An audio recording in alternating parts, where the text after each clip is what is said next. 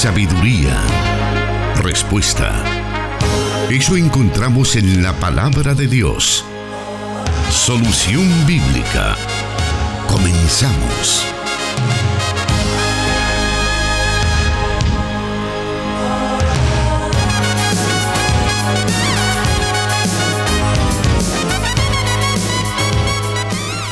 Agradecidos con nuestro buen Dios por permitirnos la vida y permitirnos esta oportunidad de llegar nuevamente a usted con el programa Solución Bíblica. Este espacio que todas las semanas tiene como objetivo poder encontrar en la palabra de Dios la luz que necesitamos hacia diferentes circunstancias, diferentes inquietudes, dudas, por qué no decirlo, curiosidades que pudiéramos tener de nuestra lectura diaria de la palabra de Dios y que necesitamos ser instruidos o ser ubicados contextualmente en, diferente, en los diferentes pasajes de la Biblia. Es importante que nosotros busquemos siempre la sabiduría eh, para poder interpretar, para poder llevar también a la práctica todo lo que aprendemos de la palabra de Dios. Y por eso es que este programa llega a usted por las diferentes emisoras de radio y los diferentes canales también digitales como son Facebook Live de Plenitud Radio, Solución Bíblica y Misión Cristiana Elim en Santa Ana. Las emisoras que están transmitiendo en estos momentos este programa son Plenitud Radio 98.1 FM para Santa Ana y Sonsonate, desde cuyos estudios estamos transmitiendo y también ah, para todo el país a través de el 100.5 FM Restauración. En el oriente de El Salvador transmite Restauración San Miguel 1450, quienes, por cierto, en estos días estarán celebrando 30 años de estar llevando el mensaje de la palabra de Dios. Y en el occidente de Guatemala transmite 89.1 FM Cielo. Y recientemente también se unió a esta cadena el 540 AM, la estación de la palabra para todo El Salvador y más allá. Gracias por estar ya en sintonía de cualquiera de esos medios y bueno, agradeciendo también a nuestro Dios por darnos la oportunidad de saludar al anfitrión de este programa, el pastor Jonathan Medrano. Bienvenido, pastor. Muchas gracias, hermano Miguel Trejo. Un saludo muy cordial para todos los oyentes de las emisoras de CCRTV que siempre, semana a semana, están pendientes de la transmisión de este programa que, como bien se ha mencionado, se desarrolla en dos emisiones el día martes y el día viernes.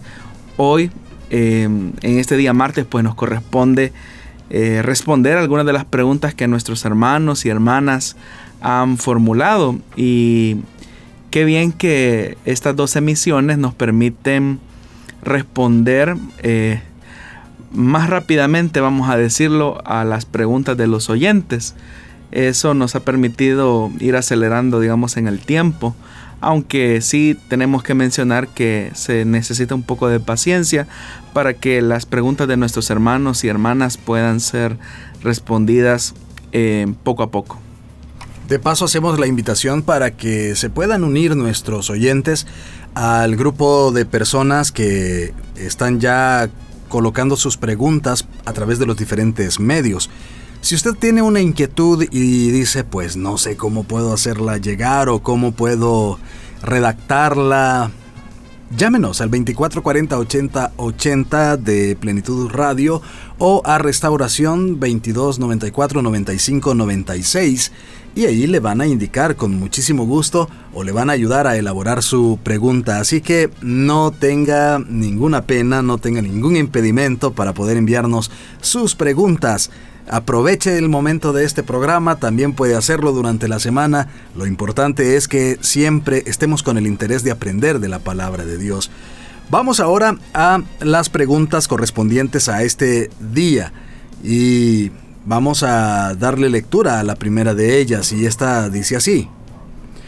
Dios les bendiga, hermanos, quisiera saber qué están haciendo los que han muerto en Cristo si solo están durmiendo o están haciendo algo.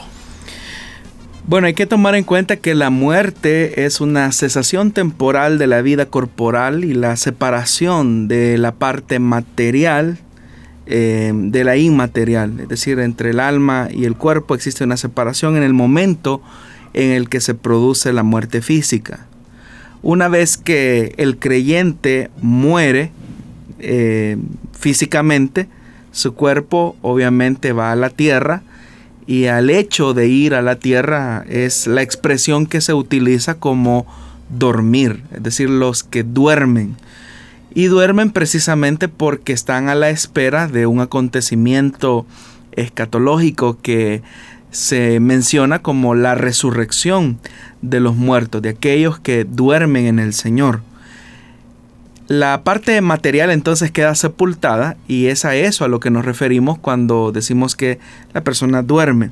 Sin embargo, la parte inmaterial eh, del creyente va de inmediato a la presencia del Señor con regocijo, donde el lugar es un lugar de consolación, es un lugar de reposo también, es un lugar de descanso.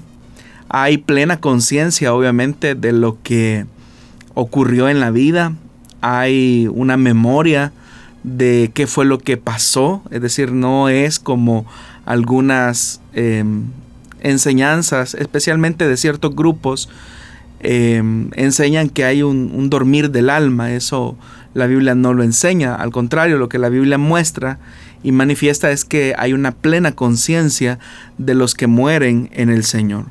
De hecho que cuando Pablo piensa en la muerte, él dice en 2 de Corintios capítulo 5, versículo del 6 al 8, por eso mantenemos siempre la confianza aunque sabemos que mientras vivamos en este cuerpo estaremos alejados del Señor, vivimos por fe, no por vista.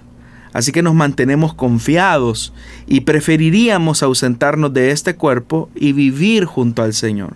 Es decir, que Pablo está manifestando que mientras se produce en esta tierra, en el plano de lo material, esta vida física, estamos ausentes del Señor en el sentido de que no gozamos eh, plenamente de la manifestación de su gloria. Sin embargo, cuando nos separamos del cuerpo, cuando se produce la muerte, en el caso del cristiano, eh, el cristiano pasa a vivir junto al Señor. Eso es lo que Pablo ha manifestado en 2 de Corintios capítulo 5 versículo del 6 al 8. Entonces, estar separado del cuerpo es vivir junto al Señor en el pensamiento de Pablo. Y esto es algo que repite no solamente acá en Corintios, eh, sino que también él lo manifiesta eh, cuando, por ejemplo, en Filipenses capítulo 1, versículo 23, él manifiesta la lucha que él, tiene. Dice que él se encuentra frente a dos posibilidades. Por una parte, él desearía partir para estar con el Señor, lo cual sería para él muchísimo mejor, pero por el otro lado, él tiene la carga de su ministerio y del cuidado de las iglesias que están bajo su responsabilidad. Entonces él se encuentra en un dilema, dice el apóstol Pablo. Entonces cuando el cristiano muere, repito, su parte material obviamente va al sepulcro, pero ese cuerpo eh, no es que queda desechado, sino que los creyentes tenemos la esperanza de la verdad de la resurrección. Es decir, que eh, en el día postrero el Señor ha de resucitar a aquellos que pusieron su esperanza en Él. A eso se refirió también Jesús cuando Él dijo que Él es la resurrección y la vida, y el que cree en Él, aunque esté muerto, vivirá. Entonces, el creyente tiene esa esperanza de que su cuerpo un día va a resucitar en un cuerpo glorificado, y mientras eso ocurre, su parte inmaterial goza de la presencia del Señor. Y eso pues no lo podríamos describir porque no hay una precisión exacta de, qué es lo que ocurre en ese estado intermedio.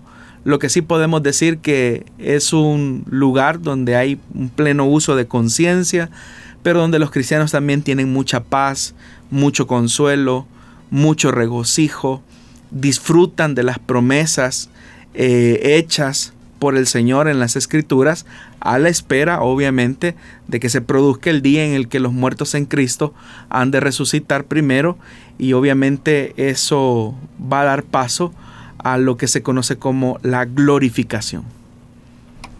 Y respecto a las personas que nosotros podríamos considerar que son salvas, que van a gozar de esta, eh, de esta promesa, pero que tienen muchísimo tiempo de haber eh, muerto, como el caso de Adán y Eva, eh, Moisés, sus cuerpos aparentemente o físicamente ya no existe, ya no hay nada de ellos. O alguien que muere, por ejemplo, en un incendio o en el mar. ¿Qué ocurre con ese con, ese, con esa situación? Bueno, debemos de tomar en cuenta, hermano Miguel, que para nuestro Dios no hay nada imposible. Es cierto que los cuerpos de estos hombres eh, y mujeres, como los que usted mencionó, Adán, Eva, Moisés, Abraham, por decir algo, no quedan ni quizás ni la más mínima partícula de sus cuerpos. Pero eso no es un impedimento para el poder de Dios, porque como también Jesús lo dijo, eh, refiriéndose a los saduceos que no creen en la resurrección, Él les dijo que Dios no es un Dios de muertos, sino que de vivos. Entonces para Dios no hay nada imposible, Él puede eh, restaurar completamente el cuerpo, no hay ningún impedimento para aquellos que de los cuales quizás ya no hay ni siquiera una partícula eh, del, cuerpo. Hay que recordar que bueno, nuestro cuerpo mismo, nuestro eh, cuerpo físico es una mezcla de componentes eh, químicos, perdón, orgánicos, y esos compuestos orgánicos, pues obviamente que con la vida ser separada del cuerpo, comienzan a entrar en un proceso de descomposición que al final se cumple lo que la palabra de Dios dice, que nuestro cuerpo vuelve al polvo, y literalmente vuelve al polvo. Es decir, llega un momento en que nuestro cuerpo eh, es absorbido por todo ese proceso de descomposición biológico natural y eso pues podría llevar a pensar a algunas personas, bueno, ¿y qué es lo que va a resucitar el Señor? Bueno, lo que podemos decir es que al final de tanto, el cuerpo que Dios nos dará en la resurrección es un cuerpo glorificado. Y Dios puede tomar del mismo polvo al hombre como lo hizo en el caso de Adán cuando lo creó. Es decir, no hay un impedimento eh, que restringe el poder creativo de nuestro Dios. Por eso es que es importante que al entender nosotros esta verdad pongamos nuestra esperanza precisamente en que siendo Jesús la primicia de la, de la resurrección, es decir, siendo Él el primogénito de los que eh, hemos de resucitar, de la misma forma en que Jesús al tercer día resucitó, también nosotros hemos de resucitar en el día de su venida, tal como Primera de Tesalonicenses capítulo 4 nos lo demuestra. Así que en ese aliento, eh, ahora los cristianos que mueren, su parte inmaterial, repito, pasa a la presencia del Señor, un lugar de consuelo, de regocijo, de adoración seguramente, de contemplación plena de Dios pero ellos mismos están conscientes que falta todavía ese momento en el que se produzca la resurrección de los muertos de aquellos que creyeron en el Hijo de Dios. Y en esa, en esa esperanza es que nuestra fe descansa. Todo lo que usted ha descrito, pastor, sirve para que podamos tener una esperanza, para que podamos tener paz en nuestra vida, pero hay personas que poseen ataques de ansiedad o de pánico al pensar en que van a tener que pasar por la muerte de ya sea de diferentes maneras. Hay personas que tienen cierto temor de saber la forma en que van a morir. Eh, ¿Cómo se les podría ayudar a que ellos puedan tener una mejor visión de este tema? Bueno, lo cierto es que los seres humanos eh, tenemos un temor a la muerte por el hecho de que es desconocida. Es decir, los que estamos de este lado de la vida no sabemos qué, qué, qué agonía, qué sufrimiento se experimenta en ese momento en el que cerramos nuestra eh, mirada aquí a lo terrenal y lo abrimos a lo eterno. Ese, esa transición eh, genera mucha inseguridad. Sin embargo, de algo podemos estar seguros, hermano Miguel, y es que por el testimonio que tenemos en las escrituras, sabemos que siendo que el Señor es la resurrección y la vida, del otro lado de, de la eternidad, pues nos espera nuestro buen Señor. Él tuvo que atravesar eh, la muerte y al atravesar la muerte obviamente eh, no solamente la atravesó, sino que la derrotó y la conquistó. Por eso es que el apóstol Pablo decía, ¿dónde está, oh muerte, eh, tu aguijón? ¿Dónde, oh sepulcro, tu victoria? Porque al haber derrotado a la muerte, al sepulcro, a través de la resurrección, el Señor nos está garantizando que la muerte en realidad no es el fin de las cosas. Ahora, hay experiencias, eh, hablo de experiencias reales, documentadas, de personas que obviamente tuvieron que atravesar la muerte, eh, pero Dios en su providencia decidió eh, devolverles la vida. Es decir, se comprobó que estaban muertos, o sea, físicamente hablando, eh, pero después de un milagro que Dios puede hacer, eh, definitivamente el Señor les devuelve a ellos eh, la vida porque no ha llegado el momento. Y estos hermanos, porque son creyentes casi la mayoría, bueno, todos, los que al menos que yo he escuchado, y que no son farsantes, ¿verdad? Sino que hay una evidencia médica comprobada, hay testigos incluso que verifican esto, eh, ellos argumentan algunas cosas que son interesantes. O sea, casi todos coinciden en un tema, en el tema, por ejemplo, de una especie de luz que los absorbe, a especie de quizás de túnel, casi todos coinciden en eso, ¿verdad? Pero que en la medida en que se van adentrando en él, eh, se va produciendo una, una sensación de paz, de mucha paz. Es decir, que no es el elemento tan traumático, tan doloroso como algunos eh, quizás pueden pensar. Eh, hay un escritor, de hecho, y de hecho que hay incluso hasta una, eh, una película cristiana que recaba el testimonio de, un pastor bautista que tiene un accidente y que literalmente, o sea, llegan los paramédicos, ellos comprueban que está realmente muerto, ha muerto y solamente están esperando a las respectivas autoridades que puedan llegar a recoger el cuerpo. Es más, ya, los, los paramédicos ya ni se esfuerzan por sacarlo del vehículo porque él tuvo un accidente en su vehículo. Pero eh, por esos tráficos que se suelen hacer, eh, un... Eh, perdón porque estoy spoileando quizás la película para algunos, pero incluso eso está en un libro que se llama 90 minutos en el cielo, donde hay evidencia verídica, ¿verdad? De lo que, de lo que se dice, llega alguien a orar y realmente, o sea, vuelve otra vez a la vida y cuando él dice, miren, se le siente el pulso aún a esta persona, le dicen a los paramédicos, los paramédicos no, les hacen, no le hacen caso a la persona que ora por él, cuando él está entre los hierros retorcidos. Bueno, los que han visto o han leído el libro sabrán que el pastor cuenta precisamente eso, que en la eternidad él pudo haber visto a sus familiares que habían creído en el Señor y ellos estaban bien, estaban, lo reconocieron. Entonces esto que parece sacado de una película al final es lo que la misma palabra de Dios nos enseña en el sentido de que hay una esperanza en la vida, en el más allá.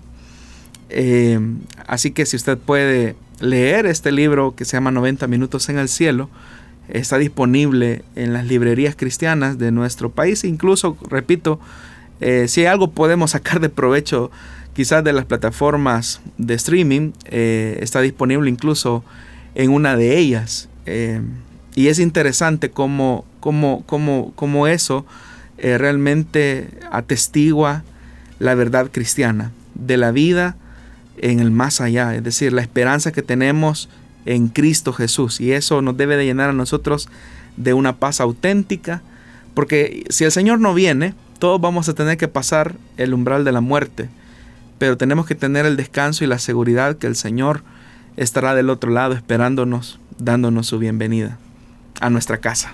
Excelente. Que nos ayude esto para poder superar cualquier temor, cualquier miedo. Mantengamos esa esperanza.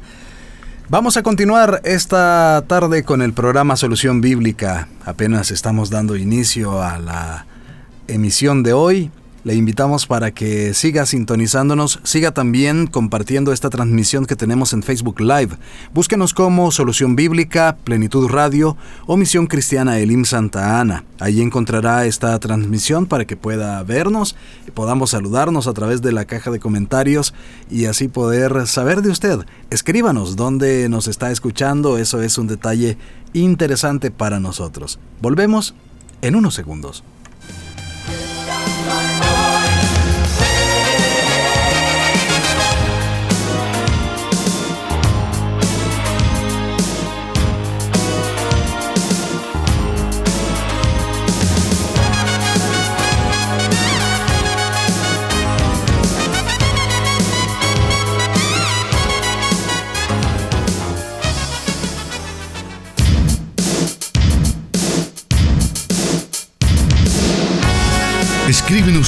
Preguntas al número de WhatsApp de Plenitud Radio 503 7848 5605 y número de WhatsApp de Restauración 503 78 56 94 96.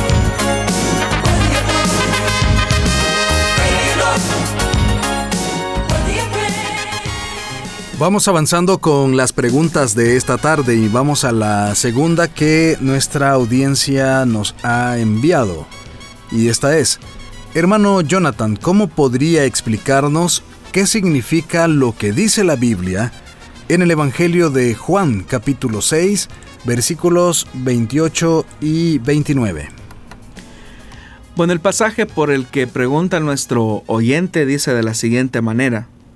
Entonces le dijeron, ¿qué debemos hacer para poner en práctica las obras de Dios? Respondió Jesús y les dijo, Esta es la obra de Dios, que creáis en el que ha enviado.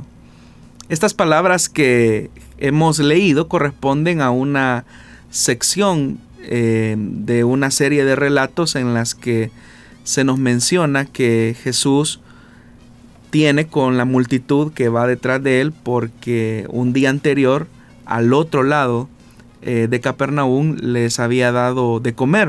Es un relato que explica el tema de la multiplicación de los panes y de los peces. Pero dice la Biblia que antes de que se produjera la multiplicación de panes y peces, el Señor había realizado una serie de señales. Creo que fue en el último programa que estuvimos hablando que el Evangelio de Juan hace un énfasis especial en el tema de las señales. Las señales en realidad indican que el mensajero, en este caso Jesús, es el mensaje de Dios y que todas estas señales son para que crean en el que Él ha enviado. El énfasis del Evangelio de Juan es colocar esas señales bajo esa perspectiva. Entonces, la multitud que lo escuchó, que vio las señales de sanidad, que vio la señal de multiplicación de panes eh, y de peces, em, básicamente lo que notamos nosotros es que eh, se produce lo que se conoce como el momento difícil de los discípulos en la barca cuando ellos tuvieron que cruzar al otro lado del mar, dice el Evangelio de Juan. Pero Jesús eh, los acompañó después, es decir, apareció de repente y al final cruzan al otro lado, pero la gente lo andaba buscando a él y la necesidad de la gente de quererlo encontrar era porque la motivación no era creer en Jesús, sino esperar más retribuciones o más bien dicho más eh, bendiciones sería la palabra eh, manifiestas por Jesús. Y es ahí donde Jesús tiene que interpelarlos y les dice, ustedes me siguen a mí porque les di de comer el día anterior. Y no me siguen o no me preguntan por las señales, que significan todas las señales que yo hice delante de ustedes. Y es ahí donde la multitud le pregunta al Señor, que es por el pasaje que pregunta el oyente, qué debemos de hacer para poner en prácticas las obras de Dios, porque ya Jesús les dijo que trabajaran por la comida que, que no perece, eh, sino que trabajen por la comida eh, que a vida eterna permanece. Y dice la misma palabra que Jesús les dice, dice, el Hijo del Hombre se los dará porque a este señaló Dios el Padre para dar este pan, es decir, esta comida que permanece para vida eterna, como Él lo dijo. Entonces la gente le pregunta, mira, ¿y qué debemos de hacer para poner en prácticas las obras de Dios? Ese elemento de poner en práctica las obras de Dios es una alusión que el Evangelio de Juan está haciendo en relación a que hay una tensión con los judíos, como los denomina Juan. Y las obras a los que ellos están refiriendo es al tema de la realización o el cumplimiento de la ley mosaica, pero y, atribuidas obviamente a Dios. Sin embargo, Jesús les dice claramente, miren, la obra de Dios, es decir, lo que Dios quiere de ustedes, es que ustedes crean en el que Él ha enviado. Eso implica entonces que hay un punto de quiebre en el Evangelio de Juan donde se está diciendo que la obra que acerca al ser humano a Dios es el creer, pero no creer en un mensaje, sino creer en el mensajero que Dios ha enviado, que en este caso es Jesús. Así que el sentido de la palabra o el sentido de los textos o de los versos por los cuales el oyente pregunta es sobre la necesidad que las personas tienen eh, de creer en Jesús, no solamente como el, que da un mensaje, sino que Él es el mensajero o es el mensaje vivo más bien de Dios. Es decir, la palabra revelada eh, es Jesús, Él es el mensaje. Ese es el sentido que podríamos dar al texto por el cual el oyente consulta. Vamos a aprovechar este mismo bloque para poder dar a conocer la siguiente pregunta de nuestra audiencia y así poder ir avanzando un poco. Y bueno, esta pregunta dice, así como nos la envió nuestro oyente, eh, buenas tardes, tengo una pregunta. Si yo fui a una iglesia bautista, ¿dañé mi relación con el Espíritu Santo? La pregunta sería, ¿por qué cree usted que dañó su relación con el Espíritu Santo? Si usted ahí tuvo un encuentro personal con el Hijo de Dios, fue ahí donde precisamente el Espíritu Santo vino a morar dentro de usted. Ahora, si la pregunta que usted está haciendo eh, tiene relación con respecto a la manifestación eh, sobrenatural del Espíritu Santo en los creyentes, eh, eso ya es, otra, es otro tema que podemos abordar. Pero si usted ahí en esa iglesia bautista, usted creyó en Jesucristo, como su Señor y su Salvador, en el momento en el que creyó en esa verdad de depositar su fe y su confianza en Jesús como el único camino de salvación y vida eterna, en el momento en el que usted creyó, en el momento en que ahí se produjo el arrepentimiento, en ese preciso momento el Espíritu Santo vino a morar dentro de usted. A esa morada del Espíritu es a lo que también llamamos el sello del Espíritu. Es decir, en ese momento eh, a través de la morada del Espíritu, usted pasó a ser parte de Dios, propiedad de Dios. Así que em, no hay una razón. Por eso yo le devolvería a usted la pregunta, ¿por qué cree usted que se dañó su relación con el Espíritu? Porque si usted ahí creyó en el Señor, de hecho que ahí comenzó su relación con el Espíritu Santo. Ahora, es verdad que los hermanos y hermanas Em, bautistas sostienen que hay una cesación, es decir, ha cesado eh, bajo su interpretación la manifestación sobrenatural del Espíritu Santo en el sentido de los carismas de la iglesia, es decir, los dones sobrenaturales del Espíritu Santo como el hablar en lenguas, eh, la profecía, la interpretación de lenguas, el don em, de sanidades o el discernimiento de espíritus, eh, los nueve dones que se mencionan en Corintios. Eh, hay una interpretación, repito, eh, no de todos los bautistas, curiosamente, pero sí de un buen número de las iglesias bautistas que creen que ha habido un cese de la manifestación del Espíritu Santo en ese tema específico al interior de la iglesia. Sin embargo, las corrientes pentecostales eh, creemos y sostenemos que el Espíritu Santo todavía sigue manifestándose a través de la operación sobrenatural del Espíritu, como lo es el bautismo en el Espíritu Santo, que no es lo mismo que el sello del Espíritu Santo, porque el sello del Espíritu Santo es el momento en que el Espíritu Santo viene a morar en el creyente, pero el bautismo en el Espíritu Santo es esa investidura de poder en donde el Espíritu Santo da poder al creyente para que pueda entrar en la dimensión de lo sobrenatural, y no solamente de lo sobrenatural, sino que las evidencias permanentes, como la autoridad, el gozo, que son también señales permanentes de haber sido bautizados con el Espíritu, nos permiten también acceder a los dones del Espíritu Santo.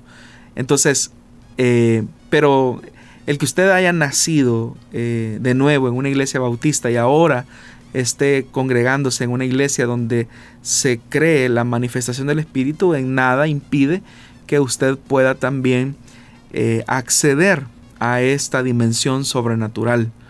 Todo es que usted tenga un acercamiento adecuado eh, a las escrituras, usted pueda llegar a entender por la fe cómo opera el Espíritu Santo dentro de la iglesia, dentro de la comunidad, y usted se dará cuenta que la manifestación del Espíritu no ha cesado, no ha cesado. Así que no se preocupe si usted creyó en Jesús en una iglesia bautista, eso al contrario fue el inicio de su relación con el Espíritu Santo y no implica un deterioro o un impedimento para que usted después eh, pues no pueda participar de los dones del Espíritu Santo y de la manifestación del Espíritu Santo, tal como la Biblia también nos lo menciona. Cuando se habla sobre este tema, también surgen algunas dudas entre las personas y es si es correcto eh, que los cristianos evangélicos puedan visitar otras denominaciones siempre cristianas evangélicas. ¿Existirá algún impedimento o algún error al hacerlo? Yo creo que es importante que un cristiano mantenga una identidad teológica, doctrinal definida. Eso significa que cada creyente debe de identificar quién es su pastor, debe de identificar eh, cuál es su iglesia, cuál es su identidad de fe. Y eso pues parte del hecho de usted cómo se siente en una congregación. Es decir, la elección de una iglesia no debe de obedecer a criterios superficiales como el hecho, bueno, yo me congrego en esta iglesia porque me queda cerca, o yo voy a esta otra iglesia porque tiene ciertas comodidades, o voy a esta otra congregación porque tiene este tipo de programas, o voy a esta iglesia porque es la iglesia que tiene este tipo de novedad. Es decir, esa no debe de ser, esos no deben de ser los criterios de elección al momento de congregarnos, o al momento de elegir más bien una iglesia para congregarnos. Cuando uno escoge una iglesia, lo debe de hacer en función de que uno se identifica con la visión teológica, con la visión de trabajo, con la visión de evangelismo, con el apego que se tiene en esa congregación a los fundamentos bíblicos, que uno sepa que está siendo nutrido por la palabra de Dios con el fundamento que todo cristiano necesita para crecer en la madurez cristiana.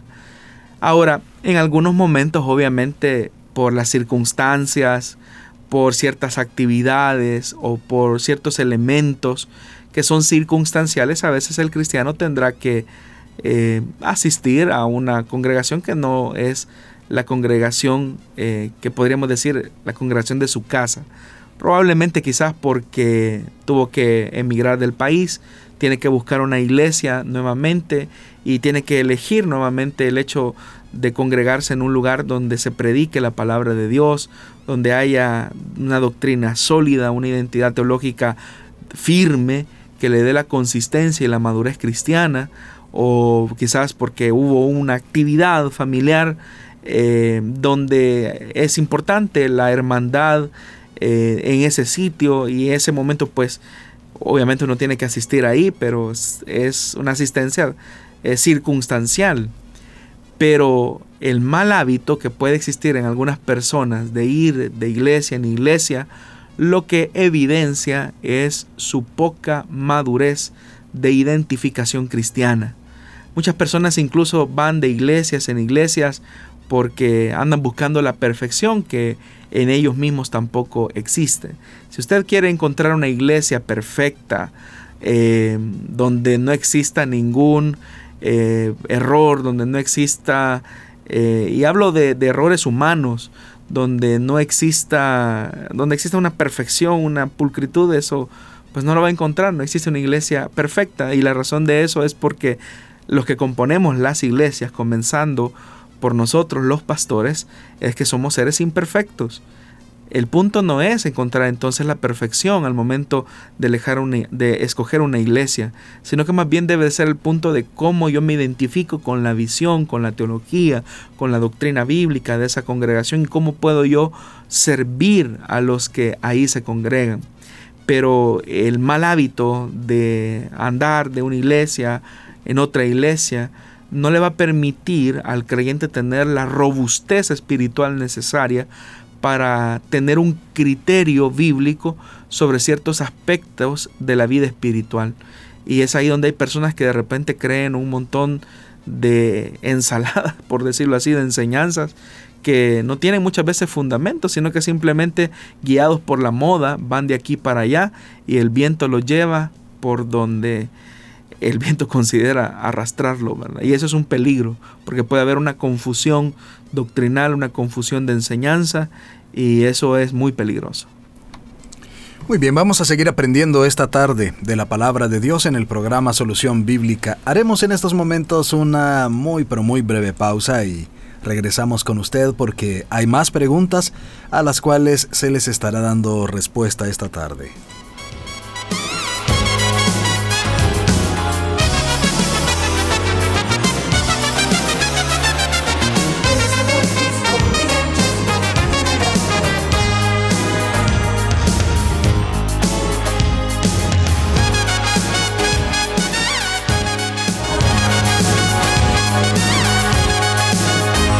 Palabra es luz. Solución bíblica.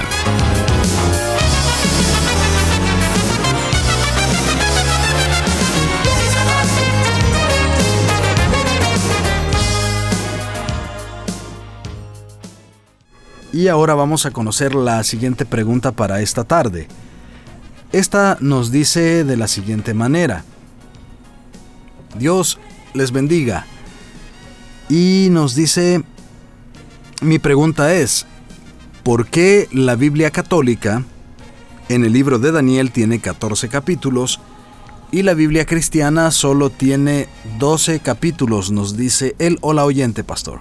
Bueno, la razón es porque esa adición de esos dos capítulos corresponde al texto que se conoce o popularmente también se conoce como el canon alejandrino, es decir, Em, todos aquellos textos de la Biblia que fueron traducidos del hebreo al griego, en lo que se conoce como la Septuaginta.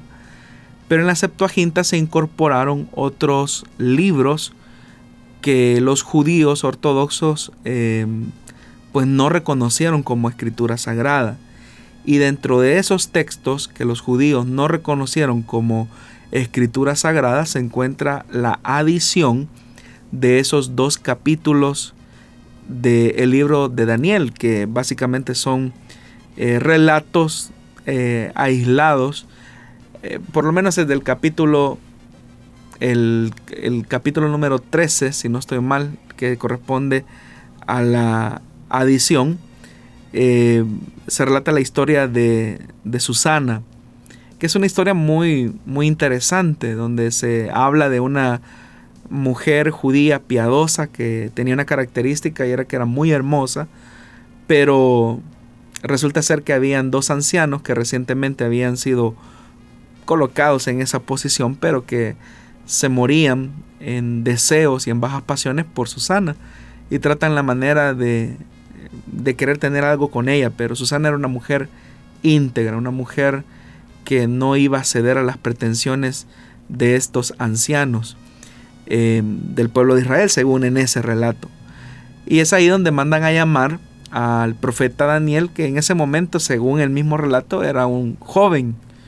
Entonces usted puede notar que esa mención que se hace de Daniel, joven, al final de este libro, pues no corresponde a toda la línea eh, cronológica, vamos a decirlo así, que, el, que los escritores quisieron poner en Daniel. Y así también hay otros relatos, como por ejemplo el tema del el dragón, que se mencionan en, los en el capítulo final, que corresponden a esa adición. Pero repito, eh, estos dos capítulos adicionales al libro de Daniel obedecen a adiciones que se hicieron fuera del territorio de Israel para un público específico, eh, hebreos o judíos más bien que ya no tenían contacto con el hebreo y su lengua era eh, el, griego básicamente pues y ellos necesitaban tener algún tipo de identidad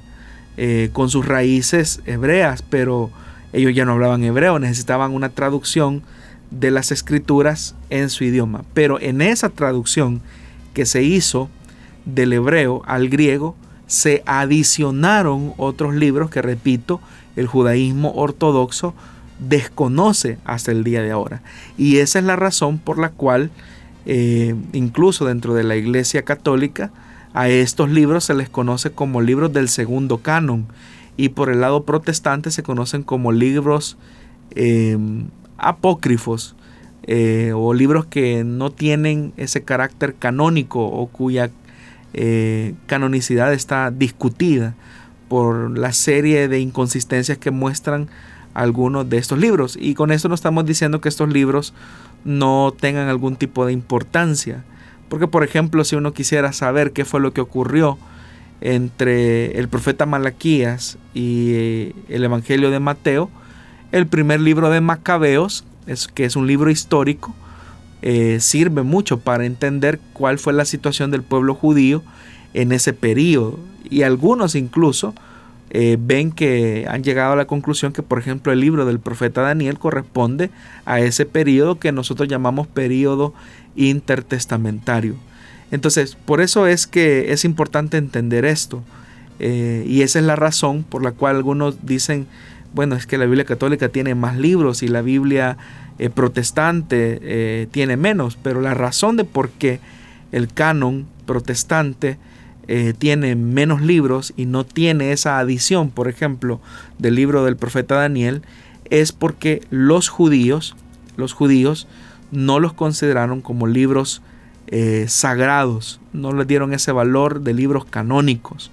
Y el mismo apóstol Pablo dice que el Señor les confió le, confió la palabra al pueblo judío. Entonces hay un criterio por el cual del lado protestante eh, se menciona que esos dos capítulos en realidad son capítulos eh, que se han añadido al texto original, al texto hebreo del libro del profeta Daniel, aunque hay partes de, del libro de Daniel que también están en arameo, pero que se encuentran en algunos eh, manuscritos de dicho libro. ¿Existiría algún problema o alguna restricción para los cristianos evangélicos poder eh, leer lo que conocemos como la Biblia católica y específicamente estos libros apócrifos? No, no hay ningún problema en que se lean esos libros. Eh, hay, creo que hay, hay, hay, cosas que son interesantes, como por ejemplo hablar de el libro de sabiduría, el libro de eclesiástico, uno puede encontrar ciertas cosas que son interesantes, que corresponden a la, a la sabiduría popular de lo que se conoce como el período intertestamentario. Sin embargo, en algunos de estos libros, por ejemplo, hay enseñanzas que son contrarias a toda la revelación de la escritura, que son totalmente opuestas a la, a la, narración bíblica, como por ejemplo hablar del libro de Tobías, eh, donde por ejemplo se habla que para expulsar un espíritu eh, que atormenta a una, a una muchacha, pues se utilizan ciertos objetos eh, supuestamente místicos o ciertas aguas para expulsar demonios. Ese tipo de cosas son totalmente contrarias a la palabra de Dios.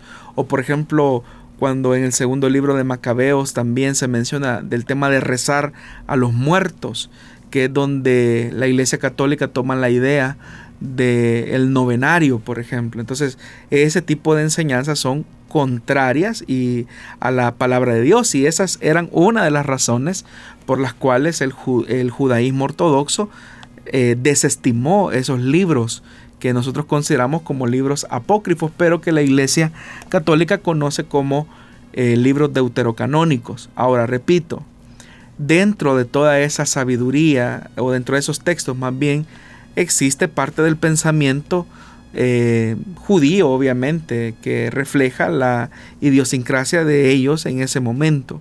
Pero por esa razón es que eh, por el lado protestante no se le dio un valor canónico a estos libros porque muchas de esas enseñanzas que se contienen en estos libros contradicen en una gran medida a la revelación de la escritura. Y aquí he mencionado, por ejemplo, esos, esos pequeños datos, pero eh, podríamos seguir profundizando más en ellos. Pero solo para que nos quedemos con ese, ¿verdad? Que el hecho de rezar a los muertos o de orar a los muertos, que es una eh, contradicción eh, abierta, lo que Dios mismo dijo a través de la Torá, que esas eran, eran prácticas que no debían de, hacerse dentro del pueblo de Dios. Entonces, por ese tipo de cosas es que estos libros fueron desestimados eh, como libros sagrados de la Escritura. Bueno, estamos casi finalizando nuestro tiempo para hoy, pero queremos aprovechar estos minutos para dar a conocer una pregunta más. Le invitamos a que siga con nosotros, haremos una breve pausa y volvemos con esa pregunta.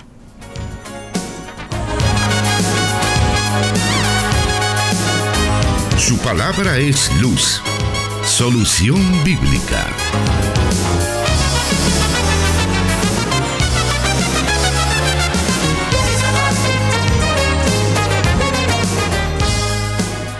Esperamos que podamos tener el tiempo suficiente para escuchar la respuesta a esta pregunta que dice así.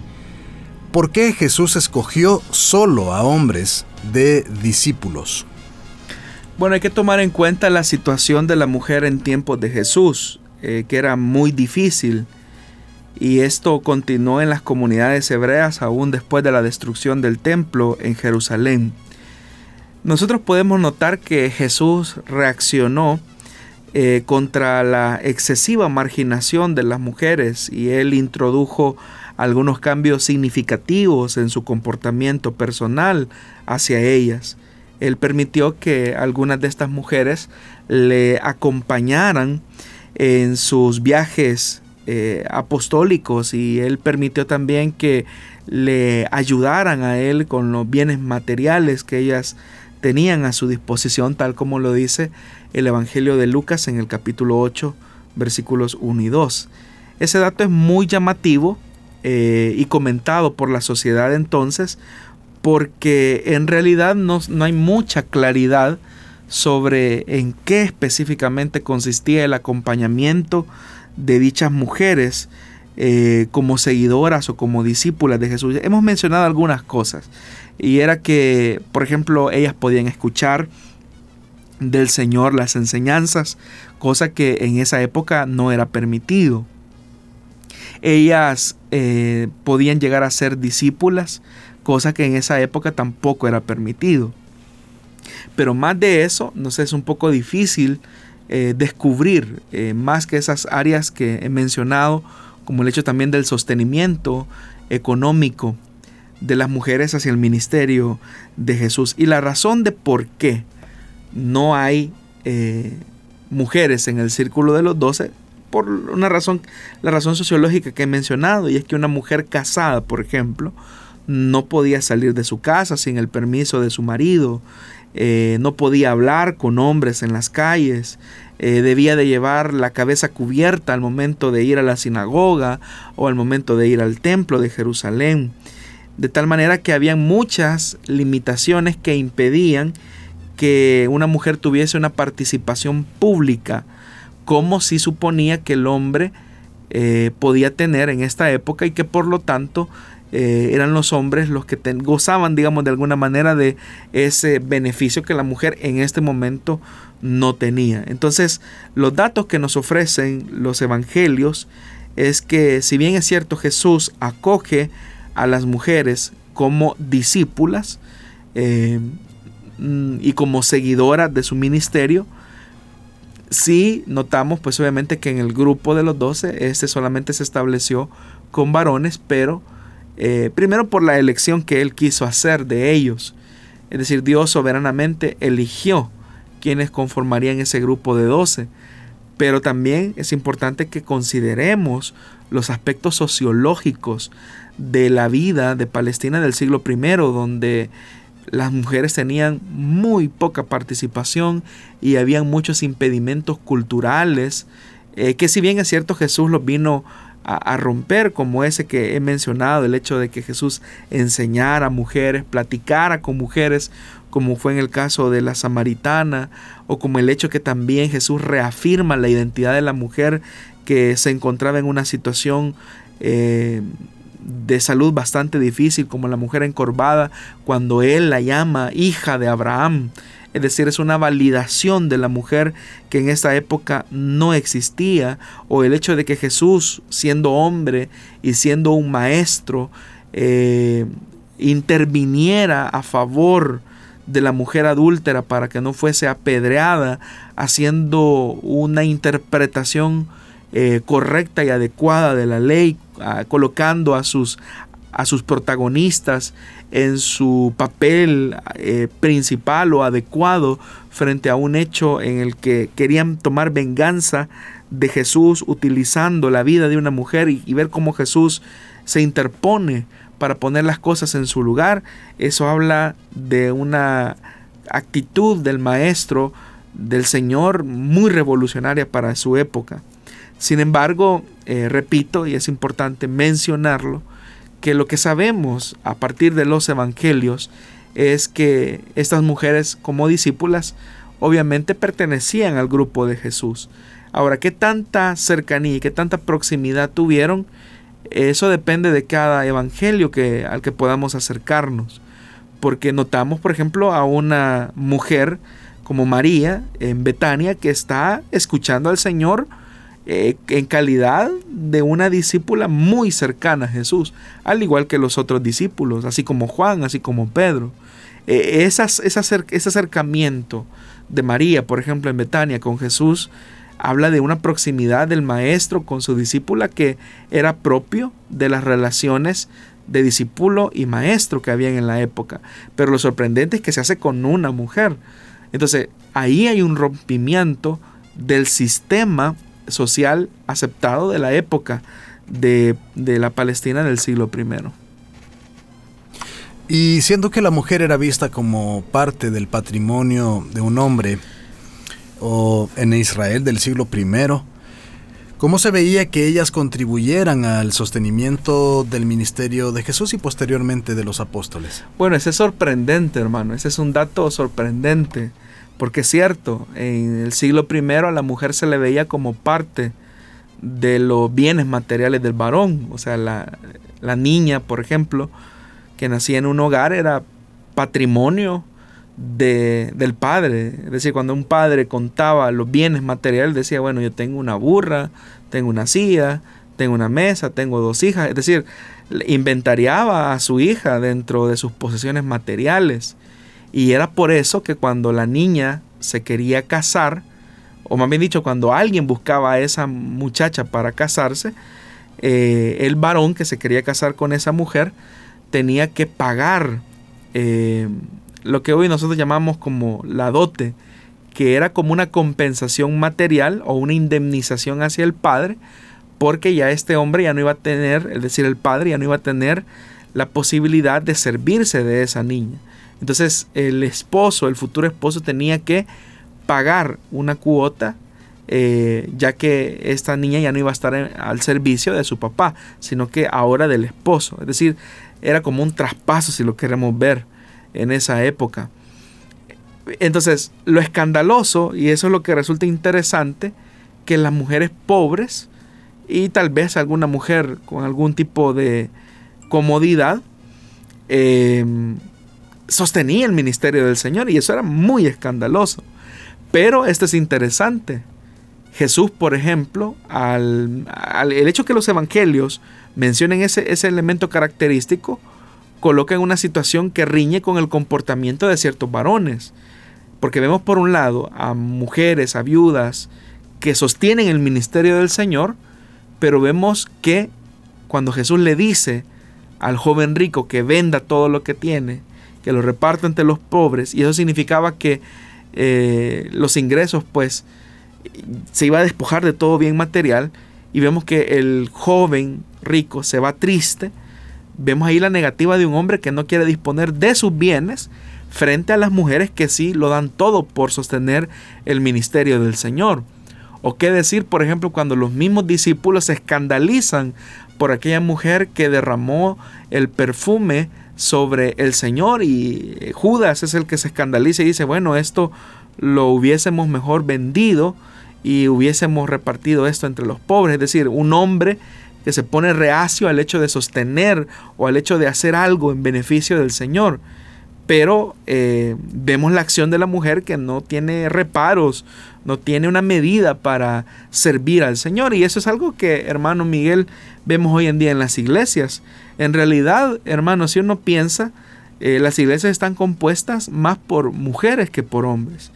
Y siendo que las mujeres son las que componen el grupo poblacional más numeroso al interior de una congregación, pues obviamente son más las mujeres las que sostienen los ministerios de las diferentes congregaciones. Y eso no es algo que nos extrañe, porque desde el mismo movimiento de Jesús hasta pasar por la iglesia eh, de lo, del primer siglo, pues uno nota que son mujeres. Veamos a Lidia, por ejemplo, eh, la discípula de Pablo, que que básicamente quiere sostener el ministerio de Pablo económicamente.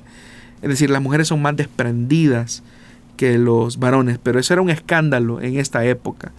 Sin embargo, así de, de contracorriente es el Evangelio. Es decir, que los parámetros que la sociedad coloca como normales al final son invertidos por la enseñanza cristiana. Muy bien, hemos tenido esta oportunidad de aprender más de la palabra de Dios en el programa Solución Bíblica. Así que gracias por habernos escuchado, por haber estado pendiente de nosotros y gracias Pastor Jonathan por traernos siempre esas respuestas. Hermano Miguel, para nosotros siempre es un privilegio poder servir a nuestros hermanos. Como siempre le hemos dicho, no solamente crecen ellos, sino que crecemos todos en el conocimiento de la palabra del Señor. Y gracias por el privilegio de poderles servir a ustedes, estimados hermanos, de esta manera. Y agradecemos a los socios del proyecto El Salvador Metro a Metro, que son los que sostienen los medios de 100.5 FM Restauración, eh, el IMTV, las plataformas digitales, a los socios de Plenitud Radio, que también con sus aportaciones hacen que los medios sigan adelante, igual en San Miguel 1450 AM. Todo esto es posible gracias a la misericordia de Dios y gracias a la fiel aportación de nuestros hermanos. Si el Señor nos lo permite, hermano Miguel, nos encontramos el próximo viernes a las 5 de la tarde. Muy bien, que el Señor le bendiga grandemente. Nos escuchamos y nos vemos en esa nueva ocasión.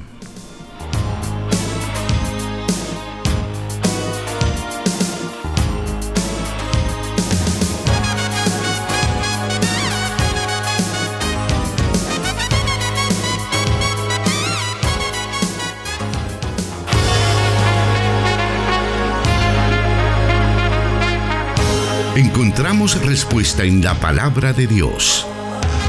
Solución bíblica. Hasta el próximo programa.